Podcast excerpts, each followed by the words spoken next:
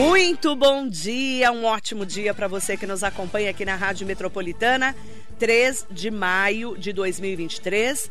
Seja muito bem-vinda, seja muito bem-vindo ao Radar Noticioso com muita informação, prestação de serviços à comunidade de toda a região do Alto Tietê, no Brasil e no mundo com você, pelo Facebook, Instagram e YouTube, entre lá pelo meu site marilei.com.br.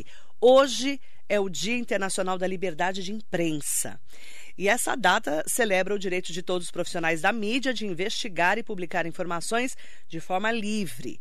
Essa luta pela liberdade de imprensa é constante, mas com o avanço das redes sociais, os profissionais compraram uma nova e ferrenha briga contra as fake news as notícias falsas.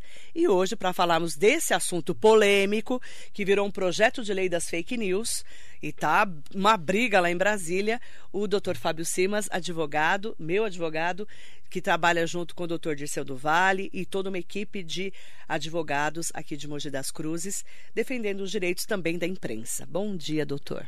Bom dia, Marilei, bom dia, ouvintes. Hoje um assunto polêmico, mas de fundamental importância para a sociedade. Qualquer sociedade que queira ou se pretenda ser democrática precisa de uma imprensa livre, o livre trânsito de informação, a liberdade de manifestação de pensamento. E isso tem causado uma ebulição, porque a imprensa houve uma mudança na forma de se fazer, de se publicar, de plataformas de imprensa diferentes do que nós tínhamos há alguns anos. E a sociedade está se adaptando. Então, debates estão surgindo e é o que nós temos visto essa semana aí. Exatamente.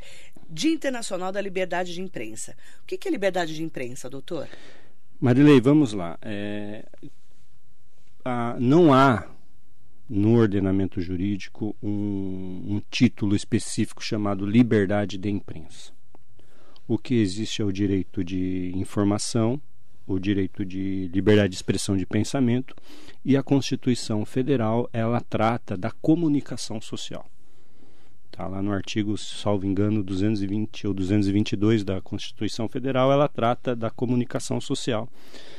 E aí a doutrina, né, nós tínhamos durante a ditadura a chamada lei de imprensa, lei, se eu não me engano, 6560 de 64, se eu não estiver enganado. Ela foi revogada pelo STF em 2008, salvo engano. E ela tra trazia essa nomenclatura, liberdade de imprensa. Hoje não tem mais essa nomenclatura, liberdade de imprensa, tem comunicação social. Só que a doutrina e a jurisprudência é, chama né, é, é, todas essas disposições legais aí de liberdade de imprensa, que se funda é, em, como eu disse, em dois princípios, duas garantias: o livre trânsito de informação, o direito de informar e de ser informado, que nasce a partir da liberdade de manifestação de pensamento. É isso. E nós, que somos jornalistas, trabalhamos em veículos de comunicação, nós sempre é, trouxemos essa informação, a informação que a gente colhe sempre ouvindo todas as fontes. Sim. Certo?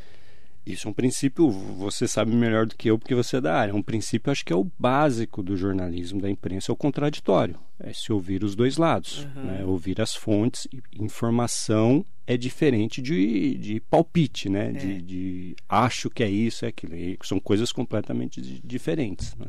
E jornalista, nós sabemos que falando na rádio, ou no jornal, ou na televisão, se ele falar algum assunto, alguma opinião, ou dá um parecer que é, chegue a uma pessoa e essa pessoa acha que está a prejudicando, ele pode me processar, como já fui processada várias vezes. Sim, existe uma, uma solidariedade e, e isso é um ponto que nós estávamos conversando. Eu tenho uma opinião um pouco mais radical.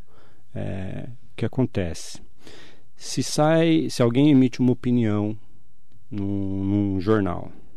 Se sai uma notícia falsa ou equivocada, mal apurada no jornal, existe uma a chamada responsabilidade solidária. A pessoa que se sente ofendida, ela pode propor uma ação judicial, é, seja de natureza é, criminal ou civil, indenizatória, tanto com relação ao jornal ou com, com relação ao jornal e no civil, né? Uhum ao jornal e aquele que foi o responsável imediato pela, pela notícia ou pela opinião. Então existe uma responsabilidade solidária do canal de comunicação e do profissional da comunicação. Uhum. Tá? É isso. E, e, isso é uma discussão que se tem com relação às redes sociais hoje, né? Então, vamos chegar nas redes sociais. Nós estamos com esse projeto de lei, né, que nós temos falado muito, que acabou virando uma grande é, polêmica, inclusive, que são das fake news, que seria votado ontem, mas foi adiado após o pedido do relator, do deputado Orlando Silva, do PCdoB. O projeto é polêmico porque tem vários tópicos controversos e está sendo amplamente debatido nas redes sociais. Destaca a forma de tramitação do projeto e por quais motivos esse projeto de lei está sendo apoiado pelos do governo Lula e criticado pelos opositores que são do ex-governo Bolsonaro. O que está acontecendo? Porque aí virou meio que política também, né? discussão no Congresso, natural que seja política. política. São muitos interesses Mas envolvidos. Mas vira técnico barra político o interesse? Eu acredito que hoje a grande discussão, é, a questão técnica está em segundo plano. Uhum. Tá? Interesses financeiros, interesses políticos, porque não, não precisa aqui de muitas palavras para falar como que as redes sociais foram utilizadas para nas campanhas políticas, entendeu? Não só de marketing publicitário, mas desde é, Donald Trump, né, lá tudo atrás, né? isso, né? Inclusive de um país interferindo na, em campanhas de outros. Sim. Então há muitos interesses, alguns explícitos, outros subjacentes, né, ocultos, que movimentam o debate.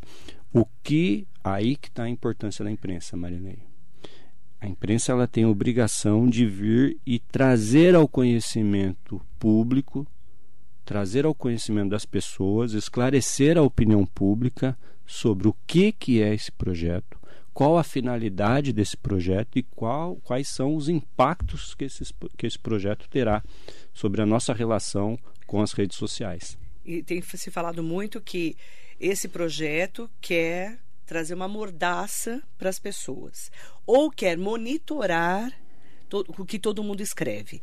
O, qual que é a sua opinião sobre o projeto? Marilei, é, eu vou me estender um pouco aqui para nós entendermos a força que a imprensa tem. Vamos lá. Se nós voltarmos séculos atrás, quando foi criada a prensa de Gutenberg, isso, só me engano, no século XVI, a prensa de Gutenberg foi fundamental para a reforma protestante. Por quê? Nós tínhamos um poder gigantesco, era o poder de Roma, e de repente alguns aldeões ali na, na, na, região da Alemanha começam com uma revolução religiosa. E como que eles vão propagar essa, é, essas novas ideias religiosas, essa nova interpretação que eles têm? Por meio de folhetos, por meio de folhetos que eram impressos na nova prensa de Gutenberg. Então eles conseguiram propagar a, a, as ideias deles. Se nós caminharmos um pouco, qual, que, que causou o maior alvoroço na França no século XVIII? Revolução Francesa. Se a gente pegar, estudar a Revolução Francesa, a imprensa tem uma figura central na, na Revolução Francesa chamado Camille Desmoulins, que ele tinha ali um folheto que ele divulgava a, as ideias revolucionárias. Isso incendiou a França. Uhum. Então, a, a, imprensa ela serve como um rastilho de pólvora para novas ideias, uhum. é, tudo isso. Então, é necessário você entender a importância que a imprensa tem. Tá? Só que isso pode ser para o bem, isso pode ser para o mal. Né? Então, quando se diz vai colocar uma mordaça, não é mordaça, mas é uma forma responsável de se utilizar as redes sociais. Hoje, o que, que nós temos visto em redes sociais? Tem um lado bom de debates, de divulgação de, de informação, de dados históricos, isso é importante. Mas tem também aí questões que têm levado jovens ao suicídio, jovens à depressão, invasão de escola, grupos de fake news, propagação de mentira. Então, nenhum direito é absoluto. Então, se você tem o direito de usar a rede social, você tem a obrigação de usá-la com responsabilidade. E o que nós temos visto hoje, nós temos nós temos no ordenamento jurídico instrumentos para coibir isso? Uhum. Tem, temos. Né? Nós temos o Código Civil, temos o Código Penal, tem algumas leis esparsas, a própria Constituição, como eu disse. Mas eu acredito que ainda falta um ajuste fino na legislação para tratar disso, principalmente com relação à responsabilidade das plataformas digitais. E aí eu, é uma opinião minha, eu sou um pouco radical, acho que a imprensa, uh, essas big techs, elas têm que ser responsabilizadas porque elas têm mecanismos, ela, elas têm ferramentas para impedir a publicação de, de fake news ou de conteúdo ofensivo ou ilegal. Vamos chegar na Google então, né? A Google apagou da página principal do seu mecanismo de busca na internet a afirmação que, entre aspas, o PL das fake news pode aumentar a confusão sobre o que é verdade ou mentira no Brasil. A frase remetia aos internautas para um artigo no qual o diretor de Relações Governamentais e Políticas Públicas da empresa no Brasil, Marcelo Lacerda, criticava o projeto de lei que tramita no Congresso Nacional desde 2020. Se aprovado, o texto dará origem à chamada Lei Brasileira de Liberdade, Responsabilidade e Transparência na Internet.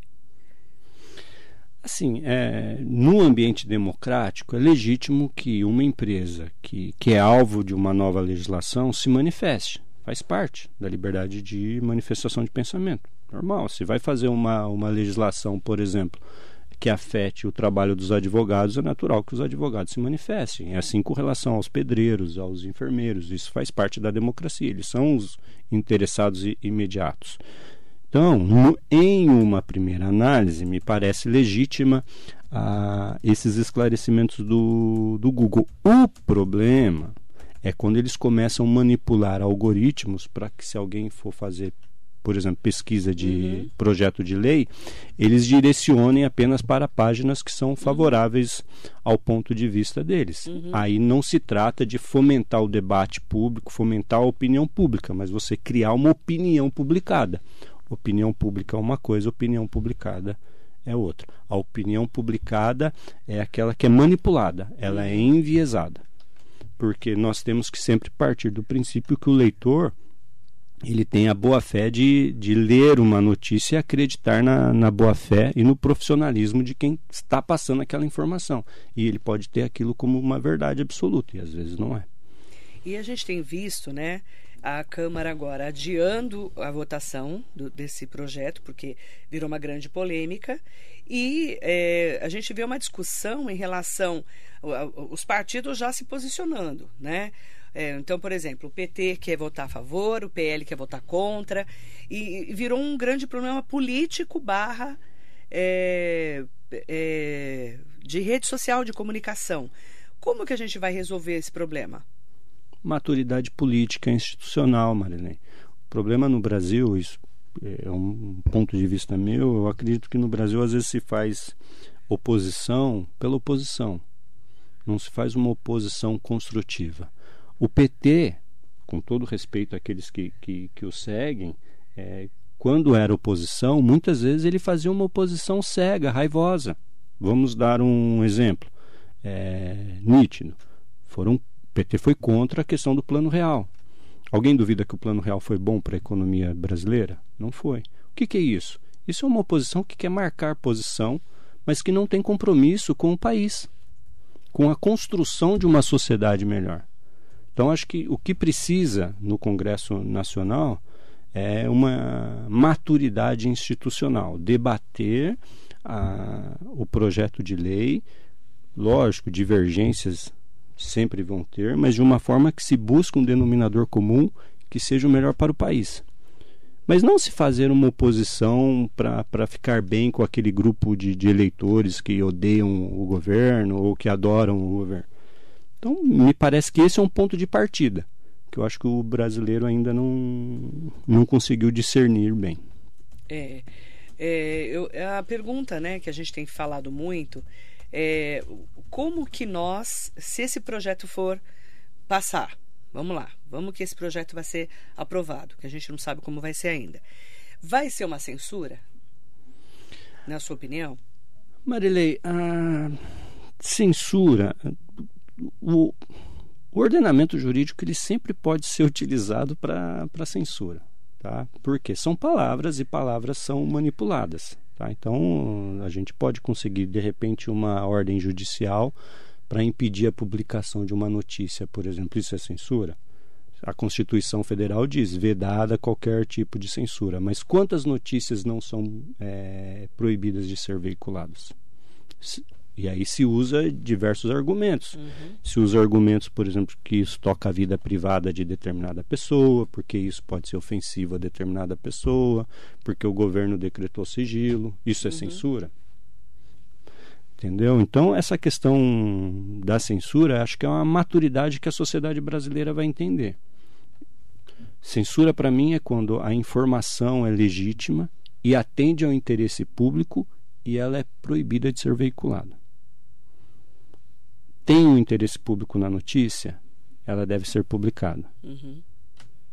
Porque tem um objetivo maior. Se você vê da publicação, é censura. Agora, não tem interesse público na notícia, ou a notícia não está bem apurada, ou a notícia ela viola direitos, e aí tem o princípio da ponderação, de você fazer a ponderação, o que, que deve prevalecer naquela hora? É a publicação ou a preservação de outros direitos? É isso. Agora, é, de fato, para mim, impedir notícia falsa, impedir notícia mal apurada, para mim não é censura. Aí é o uso devido do ordenamento jurídico. Tem, há uma diferença. Porque tem pessoas que é, vão fazer uma publicação que destroem a vida de outras pessoas, uma publicação que não foi bem apurada, uma informação deturpada, e aí aquele alvo da informação ele consegue uma decisão judicial para impedir a publicação. Isso é censura? Para mim, não é. Se esse projeto passar, a gente percebe que é, vai ter um monitoramento maior das redes, é isso? Sim, é aí que eu, nós havíamos... Monitoramento, vamos lá. Nós havíamos conversado. Eu tenho uma opinião muito radical com relação a isso e eu acho que as, essas empresas devem ser solidariamente é, punidas em casos de, de abuso de publicações. Por quê? Essas empresas elas têm, elas agem, atuam pela ética empresarial. Elas visam o lucro. Elas não estão ali para, elas não existem por caridade ou porque elas querem uma sociedade mais justa, solidária, nada disso. Elas são empresas que visam um lucro. É. O Google, se eu não me engano, tem um, tem um valor que é quase o PIB do, do Brasil. Mais de um trilhão. É o valor de mercado dele. Então, visam o lucro. Se visam o lucro e se é uma atividade empresarial, então é uma atividade de risco. O que, que é uma atividade de risco? Vamos colocar aqui. A Marilei está no ar há anos e anos e anos, mas a Marilei ela pode ter um mau dia e vir aqui emitir uma opinião dela que de repente não foi bem colocada. O que, que eu falei? Tanto a Marilei quanto a Rádio Metropolitana podem vir a ser um alvo de uma ação judicial. Existe uma responsabilidade solidária. Marilei porque falou e a Rádio Metropolitana porque foi o canal de comunicação, foi o vetor da, da informação. As redes sociais, elas ganham dinheiro com publicidade, elas ganham isso quando é pago diretamente, mas de forma indireta também elas ganham. Uhum. Né? Todo mundo os ouvintes aqui sabem. Às vezes nós estamos conversando sobre um determinado assunto, por exemplo, uma viagem. Ah, eu gostaria de viajar para o Nordeste. Você pega o celular, começa a chegar um monte de publicidade de, de viagem para você. O que, que é isso? Eles manipulam, eles controlam a nossa vida. Então, se eles têm essas ferramentas de controle, se eles têm esses algoritmos, penso eu que eles devem sim é, ser responsabilizados em caso de uso indevido, porque eles têm meios de impedir a publicação ou de fazer um controle prévio ou até mesmo posterior. Se não fazem, desculpa, é o risco da atividade. Tem que ser punido, junto com aquele que, que falou a bobagem ou que promoveu é, atos ilícitos na internet. Essa é uma opinião, eu reconheço que ela é radical, mas eu acredito que, que seja é, um, um caminho para se colocar ordem. É, a gente tem visto hoje muitas notícias falsas sendo veiculadas, muitas. E muitas vezes, até para nós profissionais da imprensa, é, a gente tem que checar para entender se aquilo é verdade ou não. Marilei, é, vamos lá. Eu fui. Sou advogado de, de jornal, escrito e, e da rádio. Por exemplo, você sabe a dinâmica de um jornal. Vai se fazer uma reportagem, passa por diversas editorias, checagem, Sim. desde a da, da questão se a notícia é verdadeira ou não, se o fato está sendo transmitido de acordo com a realidade, se preocupa com a, com a redação. Então, tem todo um filtro para se publicar uma reportagem, uhum. um, uma notícia. Uhum. Quando é, você escreve uma opinião para o jornal, você não escreve e manda para o jornal. Vai lá para o editor daquele caderno, ele vai ler, vai ver se é prudente a publicação, se está no timing correto. É um trabalho difícil, duro da, da imprensa. Agora, eu posso pegar a rede social, criar uma página aqui no, no Twitter e falar um monte de coisa sem apuração nenhuma, sem filtro nenhum, afetando a vida de pessoas. Famílias são destruídas, honra de pessoas são jogadas no lixo. Eu trago intranquilidade social muitas vezes. E a rede social que serviu de plataforma para isso está isenta. Só vai ser responsabilizada caso a pessoa que foi ofendida entre com uma medida judicial e peça a notificação do Twitter ou do Facebook, aí sim, caso ela não cumpra a ordem judicial, aí ela vai ser punida? Não. Aos meus olhos, ela já tem que ser punida de imediato, porque ela tinha, ou deveria ter, pelos lucros exorbitantes e pelo risco da atividade dela, mecanismo para impedir esse tipo de publicação. Vamos às perguntas aqui, as pessoas estão comentando. O Sidney Pereira está aqui com a gente. Não se entrega a liberdade, entre aspas, nas mãos de governos. Liberdade é propriedade do ser humano, nascemos livres. Nenhuma lei deve ser feita para tirar liberdades. O Código Penal está cheio de leis que podem ser, ser usadas. Não precisamos de mais leis. Aí ele colocou entre aspas: sou contra o que você diz, mas luto para que sempre tenha o direito de dizê-las. Não é assim que funciona? Marilei, olha, é, eu, eu, concordo com o ouvinte, o senhor Sidney, mas veja, senhor Sidney, é, com todo respeito, nenhum direito, nenhuma liberdade é absoluta. Nenhum. Por isso que existe a chamada técnica de ponderação, onde é, quando dois direitos se chocam, se vai fazer a ponderação sobre qual deve prevalecer. Então há situações que quando o direito à liberdade de imprensa né, se choca, por exemplo, com o direito à honra ou à vida privada de algumas pessoas, se faz a ponderação para ver qual vai prevalecer. Há momentos em que prevalece a liberdade de imprensa, se publica. Há momentos em que a vida privada, a intimidade da pessoa vai pre prevalecerão, então não publica. Não existe direito absoluto. Então, nem é, liberdade absoluta. Nem liberdade absoluta. Então é necessário é, sempre fazer uma ponderação com relação à, à liberdade de imprensa, à comunicação social. O interesse público é a, premissa ali primeiro para analisar a, se, a, se deve ou não prevalecer a, a liberdade de imprensa. Agora, é claro, torno a repetir, a liberdade de imprensa é fundamental para a democracia. Não existe democracia sem direito à informação, sem direito a ser informado. Não existe. Tá? Vocês podem procurar em livros de história, em, em livros jurídicos, livros de sociologia. Não existe democracia sem liberdade de imprensa.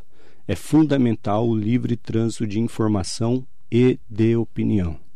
Mas isso não significa que seja um direito absoluto, que você pode falar o que você quiser ou quando você quiser, é necessário saber que há limites. A Marinê Soares Costa Neves, diferente do princípio da Rádio Metropolitana da Marilei, temos aqui notícias apuradas. Em alguns veículos observamos a opinião. Notícia fica quem? Porque aí, o que, que a gente tem visto muito hoje nas redes sociais? A opinião das pessoas. Não a notícia sobre aquele fato. Porque é diferente, né? Quando você está na rede social, a maioria das pessoas que não são profissionais da imprensa, elas escrevem o que elas quiserem. Então, Marilene... Você não tem responsabilidade, entre aspas, de apurar. Tem, Mas tem, eu não posso tem, escrever o que eu quiser, senão vou ser processada. Por exemplo, tem diferença de é, de opinião, tem a diferença da notícia e tem a diferença do informe publicitário. Quantas vezes a gente não está vendo é. algo achando que é notícia e nada mais é do que um informe publicitário? Exatamente, está pago, né? Está pago e você começa a ler e quando a vida é tão corrida que a gente não consegue não discernir que aquilo ali não é uma reportagem, aquilo ali é uma propaganda, uma é. publicidade. É. Não é? É quantas vezes você não, não, não lê algo, principalmente na área de saúde, e que você, quando você lê o texto uma segunda, Verdade. uma terceira vez, você vê que eles estão direcionando atenção, você é. a um tipo de tratamento, direcionando você a um tipo de medicamento. Entendeu? Então, Verdade. essas coisas é necessário ser regulamentada porque você induz o leitor, uhum. torna a repetir o leitor, ele está sempre de boa fé, porque ele acredita que aquilo ali foi escrito de boa fé e que é atende a um interesse maior. E às vezes não atende, às vezes interesse o lucro de quem está publicando. A Sofia Lemes, bom dia. Mas quem seria responsável por fazer essa fiscalização? Como funcionaria? Não ficou claro. Fica até difícil imaginar o que isso pode custar em termos de braço das administrações.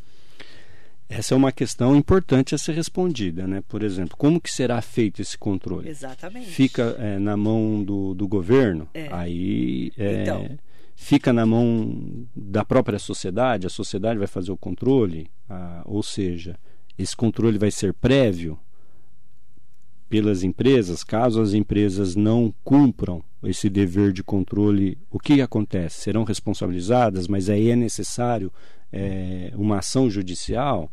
Ou será, serão previstas punições de ordem administrativa, aplicação de multa, uhum. restrições, né, tira o site do ar. Isso é, um, isso é necessário se discutir no Congresso. ainda, né? Sim. É, a partir do momento que uma notícia falsa prejudica alguém, pode ser considerada liberdade de expressão? Então, falar em matar crianças na escola é liberdade de expressão não, também? isso isso não é liberdade de expressão. É necessário você é, a, é garantida a liberdade de expressão Sim, mas nem tudo que se fala está dentro da liberdade de expressão. Uhum. Tá? A divergência, por exemplo, no Brasil é necessário ter um cuidado, porque agora qualquer divergência, com todo respeito, tá? É, eu, Marilei me conhece há muito tempo, mas assim, hoje qualquer divergência você tem que tomar cuidado, porque as pessoas levam, você falam que é racismo, fala que é etarismo, fala que é misoginia, tudo. Né? Então, ou às vezes você vai falar sobre determinado assunto, ah, mas você não pode falar isso porque você não tem lugar de fala. Eu acho esse negócio de lugar de fala um absurdo, porque você está cerceando o outro de falar. Entendeu? Então é você é necess... não pode falar de LGBTQIAP+, porque você não é. Então, mas... mas... Não pode falar de preto porque você não é preto. Mas você acha que isso não é não censura também? Não pode falar de mulher porque você não é mulher. Entendeu?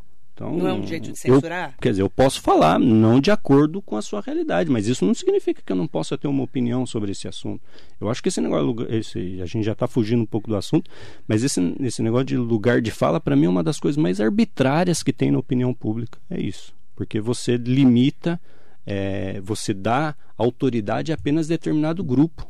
E você é ex exclui as pessoas do, do debate. É. Entendeu? Vamos lá você tem uma determinada opinião. Essa opinião, você tem que. Não dá para você falar de forma abstrata. O que, que isso significa? É necessário você analisar o texto, analisar o que a pessoa falou, para saber se dentro daquele contexto é liberdade de manifestação de pensamento ou é algo ofensivo. Porque pode ser ofensivo para determinadas pessoas e podem, pode ser para outras não podem ser Vou dar um exemplo, Marilei. Pessoas públicas. Se eu posso falar alguma coisa do prefeito que esteja dentro do direito de crítica.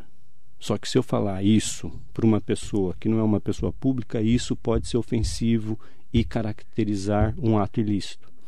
Então, não é algo simples, não tem uma fórmula para ser aplicada em todos os casos. É necessário casos e casos. Por exemplo, eu não posso falar emitir uma opinião sobre a vida íntima e privada da Marilei, tá? Ou do balconista ali da, da padaria. Mas, por exemplo, se o prefeito de Mogi das Cruzes tiver dentro da vida privada dele uma conduta que está afetando a administração pública de Mogi das Cruzes, eu posso manifestar, porque há um interesse público maior, que é a administração da cidade. Agora, se a questão que ele faz na vida privada dele não toca, não tem impacto nenhum na administração pública de Mogi, eu não posso falar. Então é necessário entender circunstâncias e pessoas, entendeu? E, não é fácil, né? Você não é, é uma, fácil. É uma linha tênue, né? Sim. Entre você falar da vida, por exemplo, você está falando do prefeito. Você é um exemplo, tá? Não, não, não, não é falando, algo objetivo. Eu estou falando assim, exemplificando, qualquer prefeito. Sim. Não estou falando ex exatamente de Mogi. Mas falar da vida pública até onde? Da Sim. vida privada. Né? E, e, Só e, se ela interferir na vida pública. E há críticas que você faz ao homem público com palavras pesadas, muitas vezes veementes, que ele deve suportar, porque esse é o peso da atividade pública. Porque ele é uma pessoa pública. Mas isso não significa também que eu possa é, fazer uma crítica com impropérios ou palavras de, de baixo calão, nada disso. Então é necessário você. É o contexto, e as pessoas envolvidas e a forma como, como isso é feito. Samuel Oliveira, parabéns pela explicação, doutor Fábio, muito esclarecedora. Aula de Direito Constitucional. Nelson Garache está aqui com a gente. Mandar bom dia também para Adalberto Valentim, José Rodrigues, Nelson Prado Nóbrega, que está aqui conosco. Aproveitar também, tem várias pessoas mandando opiniões, né? O Carlão Serralheira está aqui com a gente.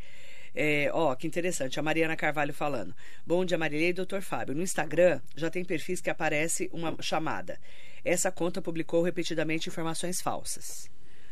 Esse já é um jeito de identificar quem compartilha fake news, mas acho que não seja o suficiente. Tem vários perfis de fofoca no Instagram e no Facebook que agem como se fossem jornalistas, publicam informações como verídicas, mas já cai em várias fake news assim. Já caí, né? Acho que quem tem o poder de controle de tudo isso, sim. Tem pessoa que cai nessas fake news e que leva para a vida como se fosse verdade. Vou dar um exemplo é, da Regina Duarte, por exemplo. Ela andou publicando várias informações que começaram a, é, inclusive, par, é, paralisaram algumas redes sociais, falando que ela estava publicando fake news. É aquilo que você falou, a empresa, a Google, né, a Meta, ela, eles têm como monitorar se isso é uma notícia falsa Sim. ou não. Eles conseguem monitorar o que nós estamos conversando aqui, Maria. É. Não é? O que, o que nós escrevemos, muitas vezes, se você for escrever algo no Instagram, por exemplo, se você for escrever a palavra morte no Instagram, se você não trocar o O pelo zero, não consegue publicar às vezes. Eu, eu um tempo atrás, não, não, entendia isso, né? Eu falava, mas por que as pessoas é. trocam número é. por letra? Eu, dentro da minha ignorância, não conseguia. E aí minha filha, de que 14 é anos, que você, de né? 14 anos que me fez essa, essa explicação. Então é necessário você, a liberdade de imprensa todos nós defendemos, Marilei, todos nós, mas nós não queremos também que a liberdade de imprensa ou a liberdade de manifestação de pensamento seja um instrumento de destruição de honra, de nome, de vida privada, de famílias, entendeu? Isso nós temos visto, Marilei. Tá? Uma fake news hoje pode levar uma multidão na porta da sua casa, as pessoas te apedrejarem. Entendeu? É muito grave. Então, tem que tomar cuidado com isso. Lógico, quando se fala em liberdade de imprensa e controle do governo, controle estatal, logo vem em nossas cabeças aí governos totalitários, não é? que manipulavam é, o que É, era tem falado- publicado As ou pessoas não. têm falado muito que o Brasil vai virar uma China. Você tem ouvido isso? Então, ah, eles querem essa- fazer igual na China, que o Xi Jinping monitora tudo. Então, Marilei, isso não, não é bom, ninguém quer. Eu não vou ficar é, citando países como exemplo, eu não moro lá na China, eu não sei como é que Não, é funciona. porque a gente conhece, Ah, né? Não, sim, mas assim, Marilei, o que, o que nós queremos é o uso de forma responsável e dentro do que o direito diz que é certo. Entendeu? A gente também não pode, a pretexto de querer garantir a liberdade de imprensa, permitir atos ilícitos. É necessário a sociedade ter essa, essa maturidade e entender. Lógico que se a gente garante a liberdade de imprensa, a gente tem um ônus também, que muitas vezes a gente tem que conviver com opiniões que no- nos são desagradáveis, com fatos que nos insultam. Isso aí faz parte, é um ônus, tá?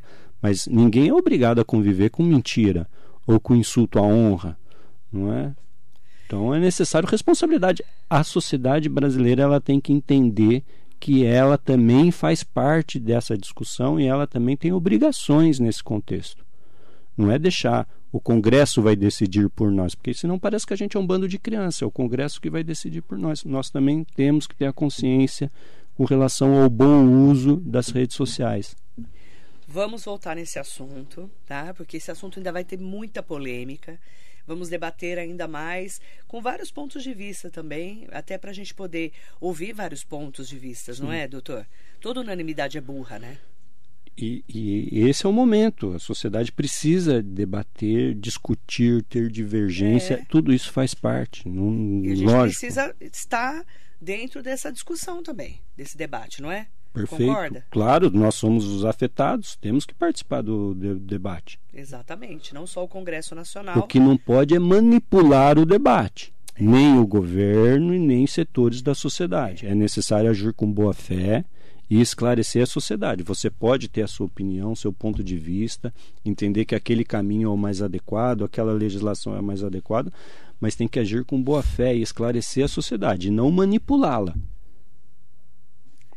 É? Eu acredito, pelo que eu tenho visto, está tendo um jogo de manipulação da informação. Ó, oh, se, se, se tiver isso vai ser censura. Ó, oh, se não for assim vai ser assado. Calma, gente. É necessário um estudo mais aprofundado desse projeto aí. Vamos voltar nesse assunto. Em nome do vereador José Luiz Furtado, que está aqui com a gente, mandando um bom dia para mim e para o doutor Fábio Simas. Agradeço ao doutor Fábio. Obrigada, doutor. Agradeço. Obrigado, Vamos voltar nesse assunto e, inclusive, com o debate aí aberto para a gente poder entender e ouvir várias opiniões em relação a esse projeto de lei das fake news, que, pelo jeito, vai ser um dos mais polêmicos desse ano. Obrigada.